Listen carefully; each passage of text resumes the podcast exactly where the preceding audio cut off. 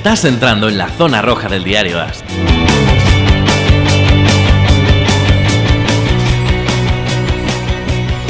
Olá, amigos, bem-vindos ao podcast Zona Roja, o podcast de fútbol americano de Diário AS. Eu sou Fernando Calassa, aqui a mi lado Mariano Tovar. ¿Qué tal estás, Mariano? Buenas tardes. Aquí estoy, muy bien. Eh, eh, la verdad es que eh, se nos viene encima la NFL. El jueves empieza. Además, hay que avisar, perdón, porque nos hemos retrasado un día, ha sido culpa mía. Estaba cerrando una revista, no pudimos grabar ayer. Hoy martes grabamos Fernando Calas y yo. Y mañana miércoles, a ultimísima hora, también saldrá el podcast con Rafa Cervera y Paco Virués. Entonces, eh, que ha habido gente que nos ha escrito, ¿y dónde está el podcast? Empieza la temporada, primera jornada, estamos todos como locos, queremos que nos contéis, queremos hablar de fútbol americano y no hemos aparecido. Sí que aparecemos.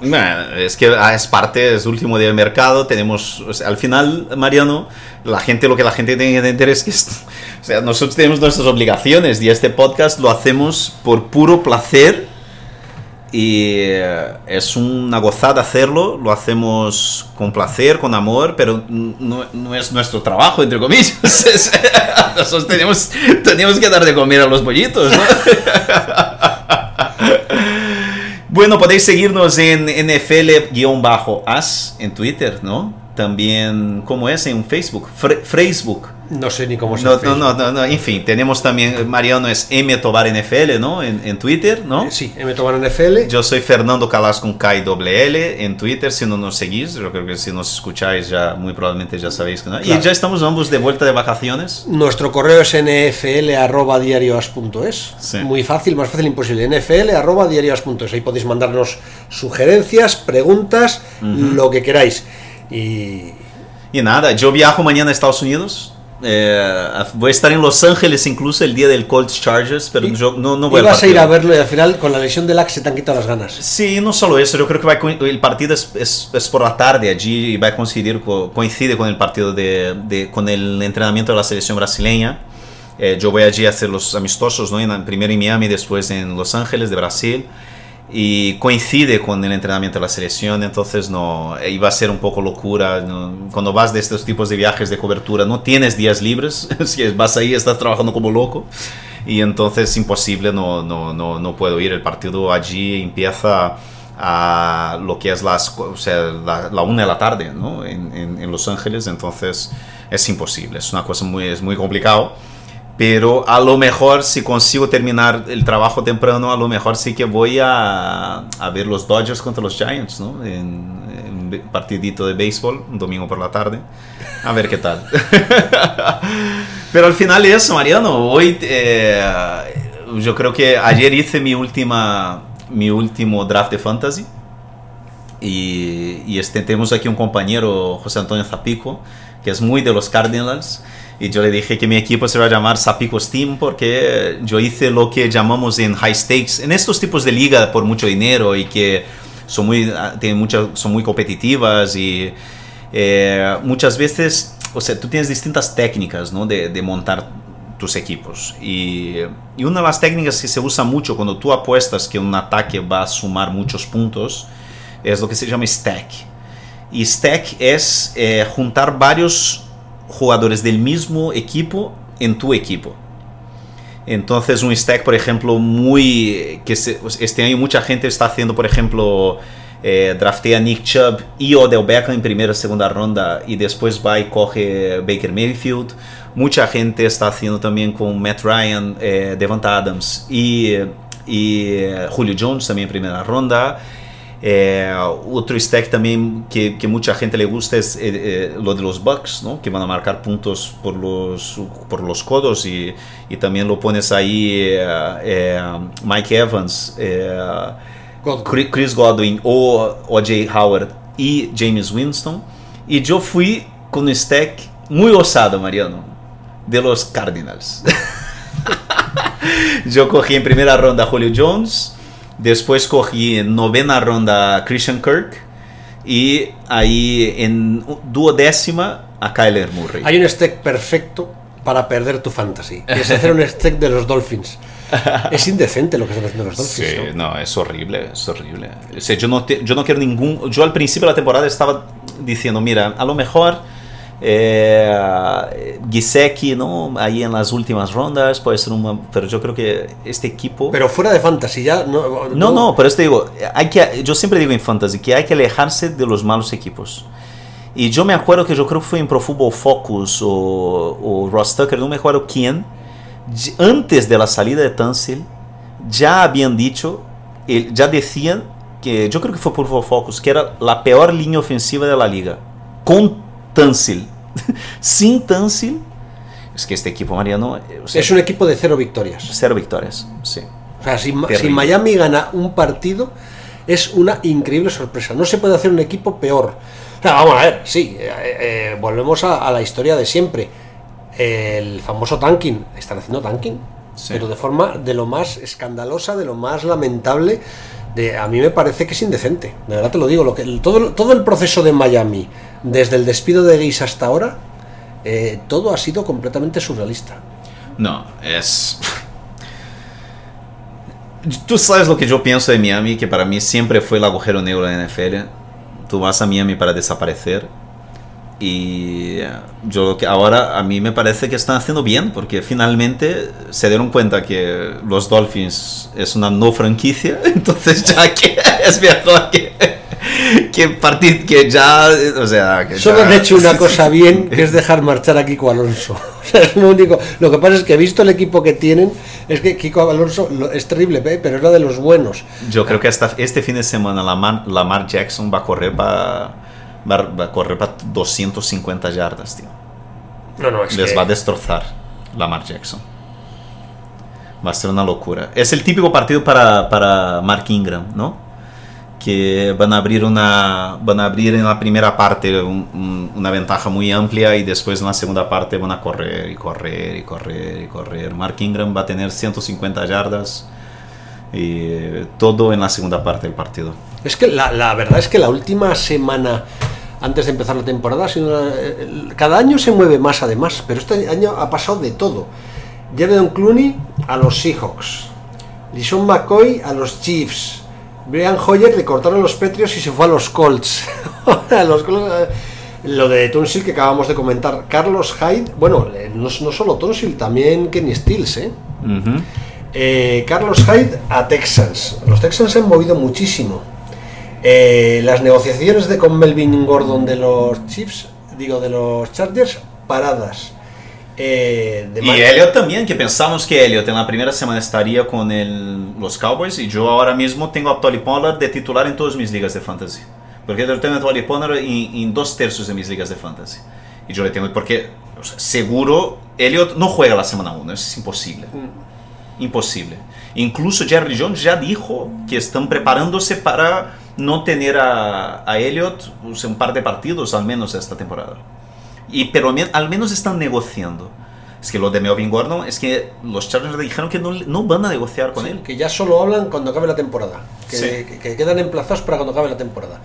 Es que la posición de running back ponerse chulo es muy complicado. Porque es que hay muchos. Y, y McKinnon fuera toda la temporada otra vez. Qué con pena, la, ¿no? Con la ilusión que tú tenías hace dos años con McKinnon y McKinnon se te ha desmontado en dos años, ¿eh? La ilusión que yo tenía con San Francisco hace dos meses se fue toda a, tomar por saco, pero no solo por McKinnon, por todo. Yo estoy muy pesimista, Mariano, con este equipo. Muy pesimista. Pero mucho. Yo tenía esperanza de que a lo mejor la defensa podía mejorar, que... Pero yo, yo siento que hay ahí una, un mal entre, entre Shanahan y, y Garoppolo y eso es una cosa que siempre hablamos. Es que no sé si te acuerdas, Mariano, pero si miras todos los discursos de Shanahan desde el principio, cuando llegó Garoppolo, Shanahan siempre tuvo un pie atrás con Garoppolo. Nunca fue totalmente convencido. O sea, la, la, la impresión que siempre, se, que siempre hubo y que siempre pasó Shanahan es de que, mira, eh, era un tío que yo no podía decir que no pero no me convencía de todo. Entonces fue la situación, John Lynch le convenció, John Lynch tenía una ilusión tremenda, pero hay que entender una cosa, y eso es una cosa que es de la pandilla de Shanahan, ¿no? McVeigh y todos estos, Lafleur y todos estos tíos, ¿no? Que yo creo que fue NFL Network hizo un reportaje muy bueno con ellos, hace, no estaba Shanahan, pero estaba toda la pandilla suya, ¿no? Yo creo, no sé si fue, yo creo que fue, no sé si fue LaFleur o si fue uno de estos chicos, de, no sé si fue eh, McVeigh, uno de ellos dijo que en este ataque este ataque es el que hace el quarterback, no es el quarterback que hace este ataque. Y la presión que me da es que en, su, en este sistema les gusta un robot. Les gusta un quarterback que funcione como un reloj suizo. Cuando tú tienes un quarterback muy creativo, o muy inventivo, muy... O sea, la impresión que me da es que el, el, sistema este de, de, Shanahan, que es el sistema de los Rams, que es el sistema que, que, vamos a ver en los Packers de este año, en los Bengals, es un sistema que le gusta un quarterback disciplinado, que funcione bajo un sistema muy cuadriculado y bajo órdenes estrictamente militares. Ah, pues yo pensaba que Garoppolo era precisamente eso. No, es todo lo contrario. Garoppolo es un improvisador. Pues si Garoppolo viene de New England, donde era eh, hago lo que me dicen, eh, me ciño al plan. Pero eso, pero ¿qué pasa? Que ha salido de New England y ha perdido New England, completamente. New England, el ataque de New England. ¿Tú conoces un ataque más camaleónico que el ataque de, de, de, de... Pero una cosa es ser camaleónico y otra cosa es ceñirse al plan. Eh, Tom Brady, si algo ha hecho toda la vida, es ceñirse muy bien al plan. Otra cosa es que la apertura de opciones que le dan a Tom Brady cuando sale al campo es muy grande. Sí, pero hay una gran diferencia.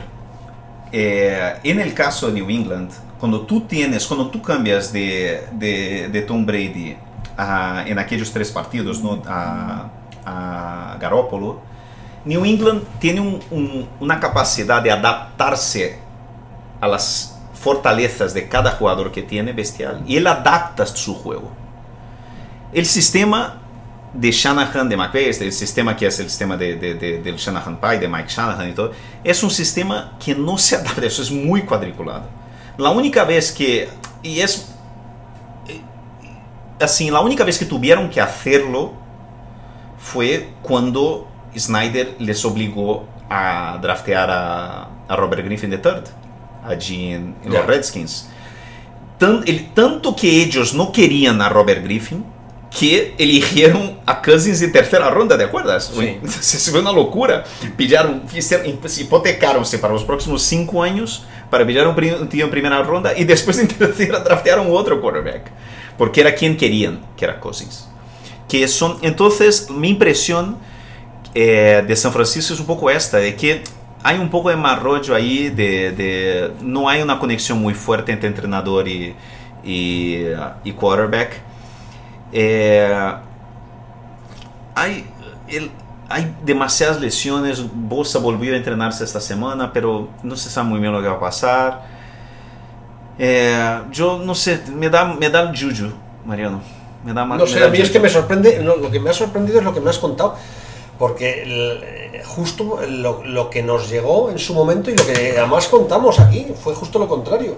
Reuniones de Shanahan con, con Belichick eh, era una, vamos, un acuerdo absoluto. Eh, Shanahan encantado, era el quarterback ideal para él. No, es en ningún momento. Incluso Shanahan, eh, hay una, un reportaje muy bueno de, de, Peter King diciendo eso, que Shanahan, su plan desde el principio, Shanahan clásico prácticamente lo asumió en su momento cuando renovó Garoppolo, que su plan era pillar a Cousins cuando se hiciera gente libre. ¿no? Y entonces que Garoppolo fue una sorpresa que él no estaba preparado para ella y, no esperaba, yo creo que incluso Shannon no esperaba que fuera. Y, y, este poder de improvisación de Garoppolo fue porque en cinco partidos hizo lo que hizo al final de la temporada. ¿Sabes? Con San Francisco. Porque no tenía el sistema este cuadriculado de estas palabras, o sea, este lenguaje enorme, es, es muy difícil.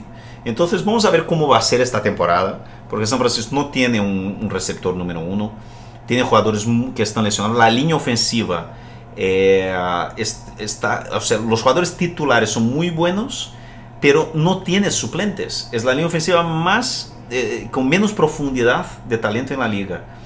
y en el partido de pretemporada entre los, eh, contra los Broncos, es que Bradley Chubb se comió Joe Staley, el left tackle de San Francisco, con patatas. O sea, fue una locura. Y Joe Staley ya tiene 34, 35 años. Eh, Weston Richburg, que es el center eh, superestrella, es- tre- tres cirugías en off-season y todavía no empezó a entrenarse. Yo no sé, Mariano, a mí me da muy mal rollo San Francisco este año. Bueno, bueno, además ha sido un cambio de opinión en las últimas 5 o 6 semanas, ¿eh? Porque te fuiste de vacaciones encantado. Sí, pero eh, por, eso, por eso muchas veces na- eh, o sea, intentamos crear narrativas en off-season, eh, porque no tenemos de lo que hablar, ¿no? Pero después cuando empiezas a ver realmente eh, lo que está pasando y, y- y al final los equipos también esconden mucho las cosas. Nadie se lo podía creer que, que- que Andrew Luck, dos días antes de, de de anunciar que se retiraba, estaban diciendo que se Pero sentía yo creo- mejor y no sé qué. Yo creo que el propio equipo se encontró con ese marrón. Ya Claro. te dije la semana pasada, a mí me parece que lo que ha hecho LAC no está muy bien hecho, pero bueno, ah, como mínimo tenía que haber avisado al equipo con tiempo para, para haber eh, tenido un plan B y además los Colts este año tenían presupuesto para meterse en un jardín de un plan B. Y por ejemplo, hoy en las últimas 24 horas se habló mucho en San Francisco de Melvin Gordon. Porque de repente Melvin Gordon en 24 horas se puso a seguir a 6 o 7 jugadores de San Francisco en las redes sociales. tú, tú dices, eh, pero se- se- yo, yo creo que es un absurdo, no va a pasar. Pero se habló ¿Qué porque ha sido? ¿A partir de lo de McKinnon se ha puesto Melvin Gordon a moverse o qué? yo creo que sí. Yo, Yo creo, creo que, que Melvin si está intentando Texans- de todas las formas. Los Texans ya no van a moverse por él. No, pero que si no se movieron por él los Texans. Porque a mí hay una cosa que además te lo iba a preguntar. A mí Carlos Hyde, cuando estaba en Fran- de San Francisco, me gustaba muchísimo. Tú cuando se fue de San Francisco dijiste que se habéis librado de un marrón, que era un running back que no te gustaba nada. La verdad es que lleva dos años sin hacer nada. Pero los Texans han hecho una apuesta muy fuerte por Carlos Hyde. No, Por- ni apuesta fuerte ni una. Hyde será, es un suplente. O sea, yo te digo una cosa. Si no tienen running back. Duke, como no tiene running back, tenías mi segundo running back favorito injusticiado, ¿lo sabes quién es? Yo, yo soy de. Yo siempre. Había dos jugadores que para mí eran- estaban en sus equipos totalmente injusticiados. Tú sabes, uno era McKinnon, que yo llevé años peleando por él y pobre, segunda temporada seguida. Y el otro es Duke Johnson. Y ahora que. Yo te digo, Mariano. eh, la apuesta que había ah, hecho, ¿te acuerdas de Marlon Mack? Que, que iba a ser un top, top 10 running back. Yo te digo ahora mismo que Duke Johnson es top 10, top 10 running back al final de la temporada. Que va a tener como 75% de las carreras de, de los Texans. Sí, la verdad es que ha habido una especie de movimiento, de, de- de escalonamiento de movimientos durante toda la temporada. Porque lo de Duke Johnson, haber sido de. Porque más sido de Cleveland, me han enfadado, ¿no? Pero bueno, y, y- y es otro fichaje que te iba a decir, Kenny Stills por Texans. ¿Por qué se ha venido Al por detrás? No, va a ser un field stretcher, un jugador para jugar en jugadas de profundidad, un tercer receptor. Para fantasy no tiene ningún tipo de valor. Lo que sí quita un poco de valor de Will Fuller, que era una apuesta muy grande. Por eso, a- hay, eh, volviendo, yo sé que la gente se queja que hablamos mucho de fantasy y tal, pero eh, hay, hay dos eh, líneas de, de pensamiento. ¿no? Una de draftear al principio, mucho antes de los training camps, porque eh, quien estudia y quien tiene más conocimiento eh, al final saca ventaja. Y es lo que te- yo te dije. Yo tengo a Tony Pollard drafteado en ronda 14, 15, 16, en, dos o en 10 de mis 15 ligas. Literalmente. Ahora vas a draftear a Tony Pollard séptima ronda. Igual que Justice Hill. Justice Hill, el running back, eh, el Camara, ¿no? El nuevo Camara, lo que están diciendo de los, de los Ravens, también drafteado en ronda 13, 14, tal, y ahora lo, lo tienes que draftear en ronda 7. Eh, pero por otro lado, perdona, por otro lado tienes eh, situación inversa. La gente que drafteó a Damian Williams en segunda ronda durante toda esta offseason apostando por el ataque de los Chiefs tal, ¿qué hace ahora? Porque la primera cosa que los Chiefs hicieron cuando McCoy se fue a agencia libre, fue cortado, fue ficharle y ficharle por 4 millones de, por, en una temporada. Eso sí es una apuesta gorda. 4 Pero tú millones. te lo lías. ¿Ah? Porque te hablé yo tam- desde, en una fantasía que estaba haciendo yo, te hablé de ficharle y me dijiste tú, no, no le fiches. Y justo a los dos días fichar a McCoy. ¿Por qué tenías tú tan claro que no le fichara? No, es que yo siempre, la gente me pregunta, ¿qué jugador elijo en mi draft? yo siempre digo, es mucho más fácil, ya he dicho yo creo que en el podcast, es mucho más fácil identificar qué jugadores no draftear que jugadores draftear. Los jugadores a evitar es siempre una lista que hago yo todos los años y no me muevo de ella. Este año yo tenía Damian Williams, ¿por qué? Porque Damian Williams, primero porque me gustaba mucho a Darwin Thompson. Y yo le tenía también, tengo, le tengo un montón de ligas, pero también draftado en, en décima, duodécima ronda, de 12, 13, incluso mucho después. Pero Darwin Thompson la semana pasada le estaban draftando en octava ronda, Mariano. Apostando porque iba a sobrepasar a Damian Williams. El problema es que Damian Williams no hizo nada cuando jugó en Miami. Tiene un montón de lesiones, se lesionó en off-season y tenía un rookie muy bueno detrás de él. Entonces, al final, y lo tenías que draftear en, una, una, en un sitio donde podías draftear a George Kittle, podías draftear a T.Y. Hilton antes de la lesión de, de Luck, ahora T.Y. Hilton es quinta ronda, eh, a Mari Cooper, a Kerryon Johnson, a Mike Evans. Y entonces, cosa. Hablando de T.J. Hilton, yo he tenido a Hilton toda la vida, porque es un jugador que me encanta, y en los años peores de LAC, Hilton en Fantasy seguía haciendo unos numerazos de morirse, ¿eh? o sea que no, no es un... Hilton va a seguir ¿Quién va a ser el titular en, en los Colts? Qué? Gil- Gillisley o Hoyer. ¿De qué? ¿Brissett? Digo, Brissett o Hoyer. No, Brissett, le acaban de renovar. No, no, no. Y Brissett es bueno, ¿Tú Mariano. crees, Yo que sé que le Brissett. ¿Tú crees que Brissett acaba la temporada titular? Yo estoy convencido que sí. Y yo creo que, yo, yo creo que, que va a ser un que va a ser mejor que lo que la gente está, pen- eh, se lo imagina. Ojo, es que me parece tan malo. No, es, Mariano, es que tienes que pensar que el, el tío llegó de los Patriots y tres días después le obligaron a jugar ya directamente. Es muy complicado, no es fácil. Pero si ya no es un tema solo, eh, es que tú ves su estilo de jugar, es un quarterback móvil que vive de la movilidad pura y dura. No tiene casi nada más, ¿no? No, tiene un brazo muy potente. Tiene un brazo potente. No es muy, eh, ¿cómo se dice?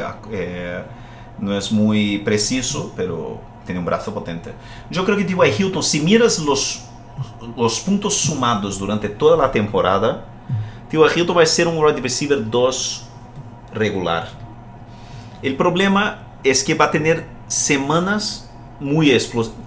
T.Y. Hilton vuelve a ser lo que era, hace, lo que dices tú, hace tres años. Un jugador explosivo, pero que tú no sabes. Va a tener semanas que tiene 150 yardas y dos touchdowns, y va a tener semanas que no tiene ninguna recepción. Ese es el problema de T.Y. Hilton. Y en fantasy eso, tío, yo odio estos jugadores que tú lo alineas sin saber si... Ya. Sí, al final lo que buscas es regularidad. Sí. Y, Y a mí me da mucho miedo. Entonces, son cosas que son apuestas que haces, tío. ¿Sabes? Yo drafté a Melvin Gordon en primera ronda en el Scott Fishbowl, ¿no te acuerdas? En mayo. A Melvin Gordon en primera Oye, yo ronda. te voy a decir una cosa, las, esto es un- suena a broma, pero y ta- también en clave fantasy. En las dos fantasies que he tenido después del movimiento de Clooney, me hinchaba a elegir jugadores de Seattle. Eh, Porque solo con ese fichaje, eh, ya Seattle era un equipo que empezaba a oler muy, muy, muy bien. El, fichaje es que creo que potencia incluso el ataque. Eh, Y el problema de Seattle es...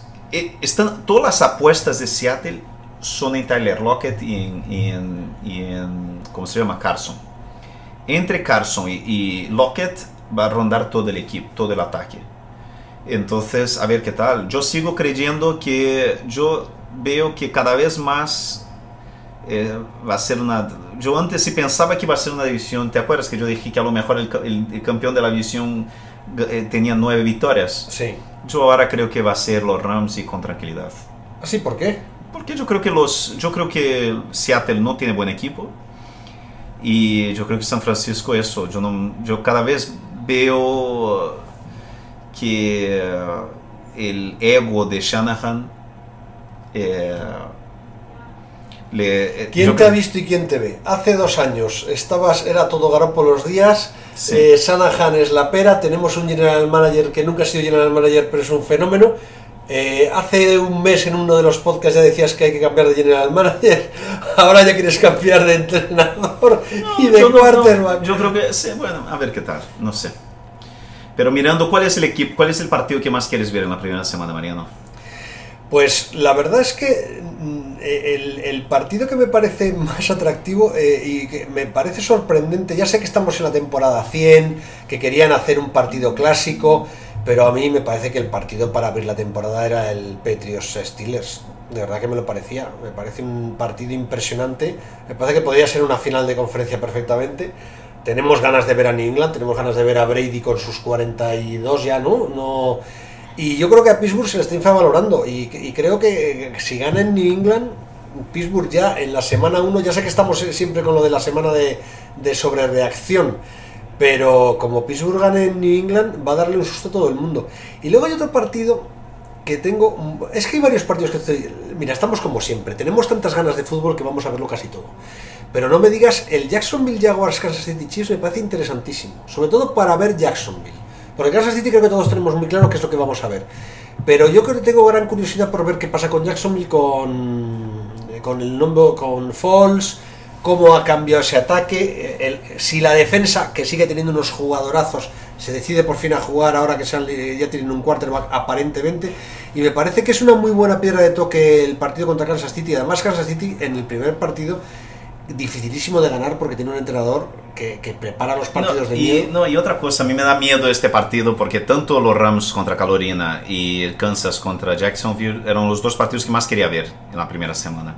El gran problema es que eh, eh, muy probablemente serán partidos que eh, hay, un, hay, una probabilidad muy grande que sean partidos con tormenta, porque van a pillar los Ah, últimos sí. días de- del huracán Dorian, que al final se desvía del sur de, de Florida, ¿no? Estaba súper preocupado, si a lo mejor no iba ni a Miami, pero se ha desviado, pero se va a ir a el norte. Carolina, hacia el norte, y entonces a lo mejor es un partido con tormenta, y, eh, y son dos estadios abiertos, totalmente abiertos.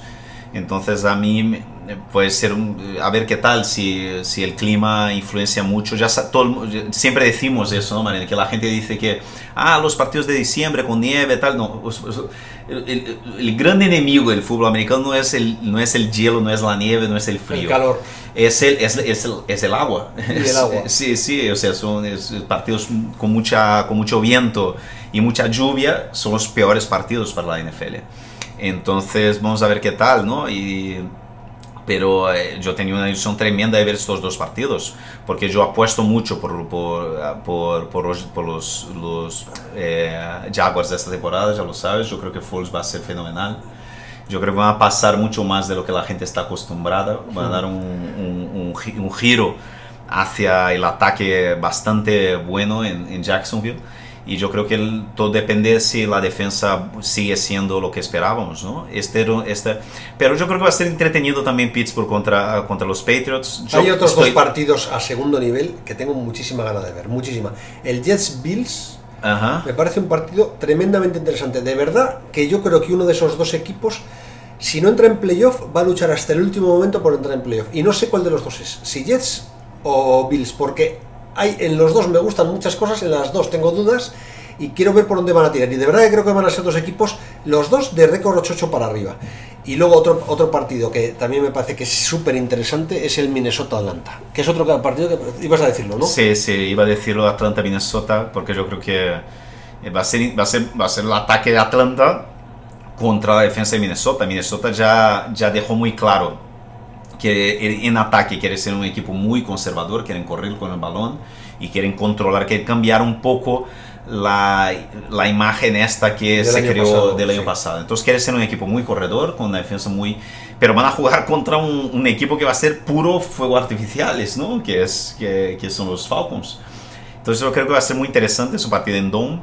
Y yo quiero, yo quiero ver a los Texans contra los Saints, Mariano. Yo creo que ser una locura este partido. Porque yo espero mucho del ataque de los Texans, mucho. Yo creo que tiene potencial para, para com- com- com- competir ahí con los Chiefs para ser los, eh, o sea, los dos mejores ataques de la liga. Es curioso como a mí me parece que Houston en esta última semana súper agresiva le ha dado un poco la vuelta a todo. O sea, la, la- la lesión y retirada de Lack, junto con los fichajes de Houston, le han dado la vuelta a esa división y ahora Houston ya es claro favorito. Eh, Y, y otra cosa, es el típico movimiento de entrenador y no de general manager, lo que hicieron los, los Texans. Sí. Clarísimo que Bill O'Brien es el que, el que manda, quiere ganar ya y fue a por todas. Entonces los Texans han apostado eh, a los Rams para ir a por todas este año. A ver si les funciona o no. Yo te digo una cosa, yo al principio de los, ¿te acuerdas? Antes de los training camps, yo había apostado por los, por los Cowboys, ¿no? Para ganar la, la, para llegar a la Super Bowl, ¿te acuerdas? Sí. Y yo creo que eh, voy a seguir apostando por un equipo de la NFC Norte, eh, NFC Este, pero yo a cada vez más me da buen rollo Filadelfia. Mariano. Es que lo- la- las acciones, no, es curioso, las acciones de los Eagles han subido durante toda la offseason, eh, empezaron a subir a partir del draft, eh, con la elección del running back, con... eh, con Yo tengo, Miles, yo tengo a Miles Sanders en casi todas mis ligas. Me encanta Miles Sanders. Entonces, entre eso y, y, oye, y que la offseason del español de Arcega ha sido tremenda, digo, la pretemporada de Arcega ha sido tremenda, ¿eh? Ajá. Eh, y, y yo- creo que las acciones de Filadelfia han ido subiendo y ahora todo el mundo está muy eufórico con, con Filadelfia, como el equipo a batir, fíjate. eh, Tiene, tiene la, la línea ofensiva con más profundidad de la liga, tiene una defensa extraordinaria, tiene un gran quarterback, eh, un gran cuerpo de receptores, un, un running back joven que va, yo te lo juro Mariano, va a ser, el año que viene Miles Sanders es eh, primera ronda del draft. Va- Miles Sanders va a explotar este año. Porque es la, receta Camara es pillar a un running back polivalente, versátil, explosivo en segunda, tercera ronda en un equipo muy bueno, con todo bueno a su alrededor. Ese es el secreto. El secreto no es hacer lo que hicieron Chargers, eh, Cowboys eh, o Jaguars cogiendo a Fournette, Gordon o Elliott ahí arriba. Este no es, así no se construye un equipo. Un equipo se construye desde las trincheras. ¿no? Y con, el, y con, el, y con un, buen, quarterback. Y eso es lo que tienen los, los Eagles. Y ahí sí basa por re- para mí, Miles Sanders es la receta Alvin Kamara. es La receta David Johnson en su momento, ¿te acuerdas? Que es pillar este perfil de running back eh, ahí en segunda, tercera ronda. Y yo creo que va a ser... Yo de verdad creo que si tuviera que apostar hoy por un campeón de la, de, la NFC, yo apostaría por los Eagles. Pero al principio del programa estabas muy optimista con los Rams. No optimista con los Rams. Yo estaba optimista con que los Rams ganan la F- eh, O sea, NFC claro- Oeste. Tú tienes claro, Rams, NFC... eh, eh, Oeste, sí. No, N- N- Oeste. NFC Oeste. sí, NFC Oeste.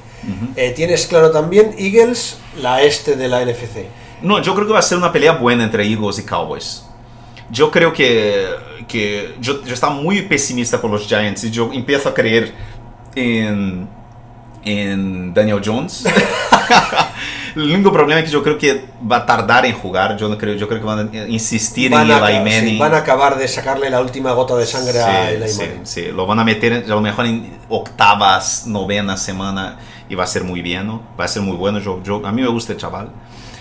Eh, por otro lado, eh, En la norte, ¿qué, qué piensas? eso que te iba a decir, es date cuenta que supercomplicada. hemos hablado un montón de equipos que nos apetece, no sé qué. Y resulta que pero el partido inaugural lo hemos, sí, lo es hemos un dejado ahí partidazo, pendiente. entre comillas, ¿no? que es Packers Bears. Pero está tan lleno de incógnitas, ¿verdad? Yo es que no sé qué me espero en ese partido, no sé qué voy a Yo no tengo absolutamente ni idea de lo que esperan en ¿A este que no? partido. Es que estamos todos un poco igual, con la misma sensación de, de, mm, eh, qué vamos a esperar de Green Bay, a qué van a jugar, eh, qué papel va a tener Aaron Rodgers. eh, es que no sabemos, o sea, Green Bay es Sí, una incógnita. Y, en Chicago y pasa Chicago lo mismo. sí, tiene muy buena defensa, pero la- todo lo que se dice de Trubisky es lo de siempre. Es que altibajos, ¿no? Muy irregular, o sea, nos encanta, pero siempre hay un pero. Sí.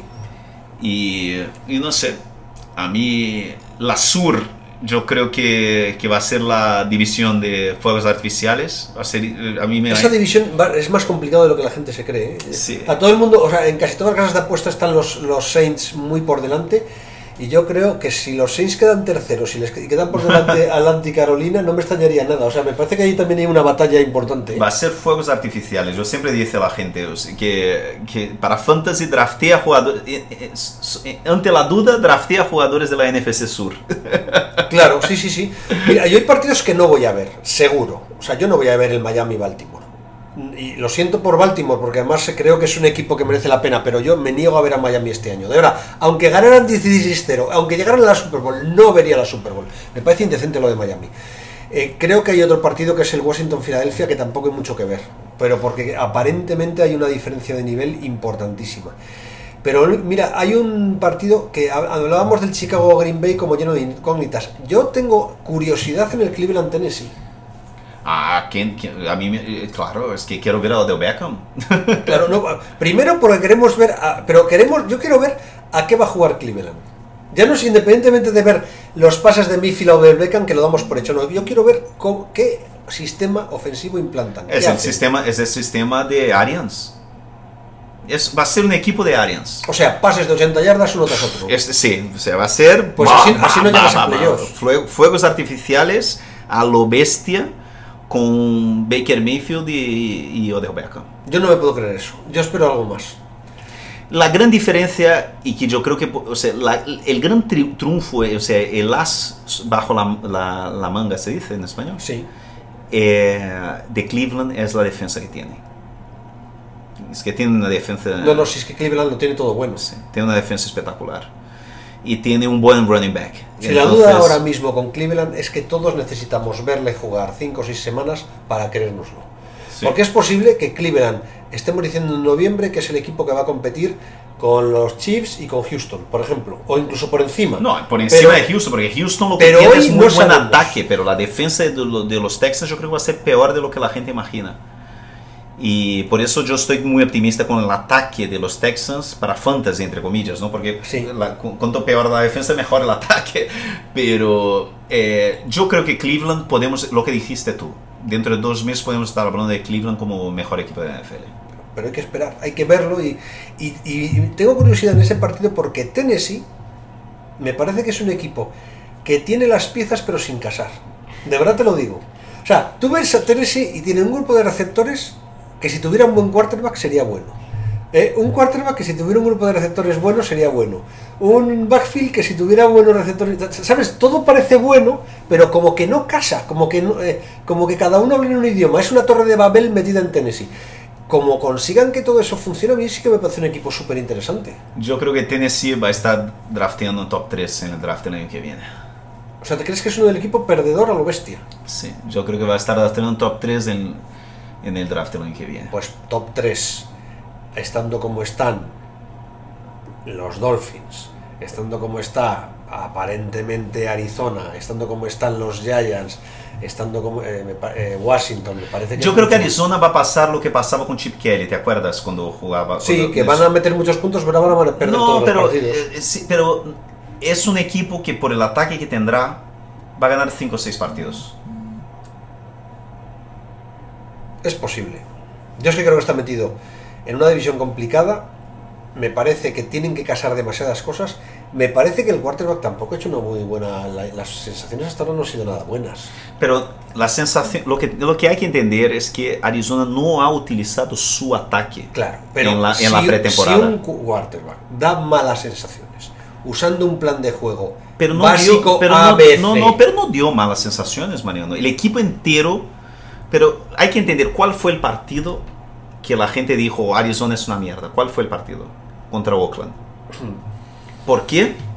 Porque Oakland hizo una cosa que nunca se hace en la pretemporada, que es soltar los pitbulls en defensa. Ya. Eso no se hace. O sea, tú no, o sea, es, hay una regla velada en la NFL que dice que eh, hay que jugar assim, a média, a média, no hay que hacer mucha, no hay que inventar mucho, no hay que traer, no hay que blitzar mucho en... en no, no, si es que la offseason es para hacer un plan de juego muy sencillo claro. y ver a los jugadores cómo se mueven. Sí, es que no... y, y, los Raiders llegaron ante los Cardinals y hicieron todos los tipos de blitz posibles y todo. No sé si te acuerdas eh, de... Hizo hace como uns seis meses o algo más é, eu creio que foi, foi Matt Barrows, o, sim, Matt Barrows hizo um reportaje bueníssimo sobre aquele, é, aquele super partidazo de playoffs entre Saints e 49ers, ¿te acuerdas? Que tuvieron los últimos cinco minutos más espectaculares de la historia de la liga con aquel con Sí, el, sí, sí. sí, El con el- Alex Smith, el sí, partido. fue una locura Jimmy Graham con Claro. el touchdown espectacular después Vernon Davis fue una locura y los jugadores de San Francisco dijeron que era el año del lockout, ¿te acuerdas? Era Sí. una cosa tal. Y, y entonces eh, dijeron que el equipo, no, primero que por el lockout, no pudieron entrenarse en la off-season, entrenador nuevo, eh, todo nuevo, sistema ataque nuevo. no sé, Entonces llegan en, en la pretemporada, juegan con uno de los mejores equipos de la liga, que eran los Saints. Y el entrenador de la defensa, ¿te acuerdas quién era? Era Greg Williams, el- Sí. el, el hijo puta ese. Sí. el- y entonces los Saints llegaron y hicieron lo que hicieron los Raiders contra los Cardinals este año. Empezaron a blitzar, a mandar, o sea, todos los, jugaron el partido en defensa como si fuera un partido de Temporada temporada normal. normal y destrozaron al ataque de San Francisco. Entonces San Francisco llegó a aquel, aquel partido, además allí, ¿no? En, en, en Nueva Orleans. Los jugadores en el vestuario tuvieron una reunión en- en- durante la semana y dijeron, o sea, todos los jugadores estaban como locos Por por, vengarse. por vengarse de aquel partido en la pretemporada. de agosto. En agosto. Es que es lo- el, el fútbol americano eh, eh, es un, es, un, es, un, es un deporte donde este tipo de cosas cuenta mucho, Mariano, porque tú estás jugando con... Es que es, es un... Cada jugador tiene cinco accidentes de coche por partido. es que es así. Es una barbaridad. Entonces, bueno, hay que, hay que ver qué pasa, ¿sabes? No es, una, no es una cosa muy sencilla. Yo creo que los Cardinals va, a ser divertido porque no es el ataque de Chip Kelly, es un ataque distinto al de Chip Kelly. Es en el estilo, eh, es la primera vez que se, que se usa el ataque, el raid eh, en, en, en la NFL. Vamos a ver, o sea, es- yo, creo que, yo creo que no va a ser un gran equipo, pero yo creo que va a ser muy entretenido ver a los Cardinals Oye, este año. y uno de los equipos que hay gente que los pone muy bien y otros que los critican mucho, eh, Detroit, ¿qué, qué te parece? ¿O simplemente tú piensas que tiene muy mal entrenador y a partir de ahí ya eh, no te crees nada? Yo creo que va a ser un equipo de cinco victorias, eh, que va- muy conservador. Uno de estos equipos que eh, en noviembre ya ni estamos hablando de ellos, ¿sabes? Como estos equipos que todos los años hay en la NFL. El equipo que no, no huele bien ni mal. Sí, pero bueno, es que eso ha sido siempre Detroit. Entonces, eh, como, como este año sí que yo. De verdad que estoy leyendo algunos artículos diciendo que eh, cuidado. Que, mira, además te lo iba a decir. ¿Has leído algún columnista de estos que lees tú eh, en sitios raros y en eh, que haya hecho algún pronóstico que te haya sorprendido de algo como muy, muy heterodoxo? Sí, eh, eh, Peter King, que pone a, los, a San Francisco en los playoffs esta semana. Peter King dice que está enamorado de, de- del equipo, está enamorado de Shanahan, está enamorado de Garoppolo y les pone ganando la división en playoffs. Peter King.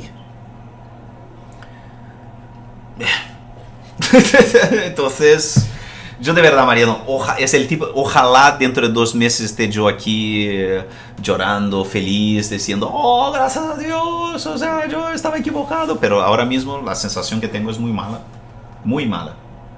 Yo este año, de verdad, empiezo la temporada con más incógnitas que ningún año. Yo no creo. A todos los años me, me he hecho un panorama de la, de la NFL y tengo muy claro quiénes son los 10 buenos, quiénes son los 10 malos Pero- y quién está en la, en la clase media. Y nunca un malo se te va al bueno, siempre hay un movimiento, pero muy. Mariano, mira, vamos a eh, NFC, por ejemplo. Si tú te sorprenderías que los, que los Bears tuvieran una defensa espectacular, histórica y que llegaran favoritos al final del año con solo dos derrotas. No, porque puede pasar. Pero te sorprendería que los Bears Acabaron 8-8. se- acabaran 8-8 fuera de los playoffs. También. Y estamos hablando de un equipazo. Eh, Atlanta, igual, misma cosa. Sí. Ataque espectacular, maravilloso. Dirk Cutter vuelve. tal. Y Minnesota, Minnesota, joder, Minnesota. Minnesota. tiene plantilla, una de las tres mejores plantillas de la NFL. Uno por uno. Sí, que sí, que Es, sí. Que sí. es una de las mejores plantillas de la NFL. Filadelfia, igual. Yo creo que Filadelfia es el equipo No, menos pero en el incógnita. caso de Filadelfia no hay incógnita. Claro, pero los Rams, la resaca de la Super Bowl, la forma en que perdieron contra lo- los Patriots, in- totalmente incapaces en ataque, no hicieron nada en la Super Bowl. Eh, Jacksonville también. Es otra incógnita, lo que te Otra digo es que está incógnita. los, Chargers, Los Chargers. están en decadencia o aguantan, no, no Claro, sabes. Es lo- los. eh, Mira, Seattle es una incógnita. no, Sí, bueno. Oye, cuidado, Seattle el estamos año apostando pasado- por el pedigrí. El año pasado. La única, Seattle- sí, la única apuesta de, Se- de Seattle es el pedigrí. Es lo que hicieron el año pasado. Llegar a los playoffs por pedigrí y nada más. Es que si llegas a playoffs por pedigrí y este año es mejor el equipo.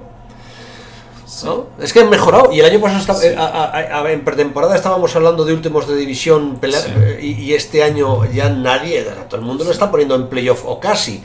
O sea, es que este año la Y otra- temporada. no, y incluso yo voy- voy- incluso San Francisco, San Francisco, si nadie se lesiona, si están todos sanos, si Garoppolo está bien, eh, tienen uno de los dos mejores ends de la liga.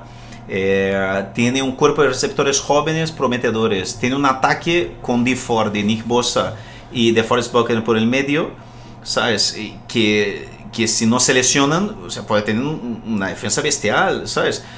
Pero es una incógnita. Yo, yo- creo que tienes razón cuando dices... Este año yo, de verdad, Que que hay un- creo que está más enrevesado. A ver, hay equipos claros, buenos, seguros. O sea, que Kansas City no esté, eh, iba a decir casi en la final de conferencia, en ronda divisional, sería una tremenda sorpresa. Eh, me pasa igual con Filadelfia. Eh, pero a partir de ahí casi todo es complicado. De verdad que todo es complicado, ¿eh? Sí. O sea, ahí quitas esos dos equipos que... eh, ah, y, y todo el mundo tiene argumentos, o casi todo el mundo tiene argumentos para decir que su equipo es competitivo, a día de hoy. O sea, que me parece... Además va a ser Claro, eh, de momento nadie, nadie ha perdido todavía. Claro, pero es lo que te digo, todos los años tú tienes 10 equipos buenos o muy buenos, 10 equipos malos o muy malos, y 12 equipos que no tienes muy claro. Nunca un, malo se va muy bueno. A veces sí, el año pasado, en nuestro caso, Seattle, pero, pero es una cosa muy extraña. Lo normal es que uno de los que, dos o tres de los que dudas, eh, entre regular se va bueno, dos o tres o cuatro de los buenos se caen, porque además normalmente por las lesiones, y a lo mejor de los que sabes que son muy malos, hay dos que son regulares, pero no hay unas cosas muy, muy bruscas. Pero es que este año hacer un mapa es muy complicado. El- el- el- me puse, claro, yo ahora me gusta hacer los predictos, porque algo me los guardo, de qué creo que va a pasar en la temporada. Y me pongo a hacer previsiones y me salen casi todos los equipos con 9-7 o 7-9. ¿sabes? porque, porque todos pueden ganar a todos. Dice, no, es que esa es la esencia de la NFL. Sí, pero este año yo tengo la sensación que más que ningún año, de verdad, ¿eh? A ver qué tal, Mariano, va a ser divertido. A lo mejor, a ver, volvemos a grabar, eh, a lo mejor, a ver qué pasa, el- si podemos grabar el, el- el viernes. Si podemos grabar el viernes, grabamos un viernes con lo que pasó el partido del con el que yo grabo desde allí, de viernes estaré en Miami. Y después el lunes de Los Ángeles, grabamos también el lunes para, para hablar el fin de semana. ¿Qué te parece? Desde Los Ángeles, me parece estupendo. Un abrazo. Hasta luego. Chao.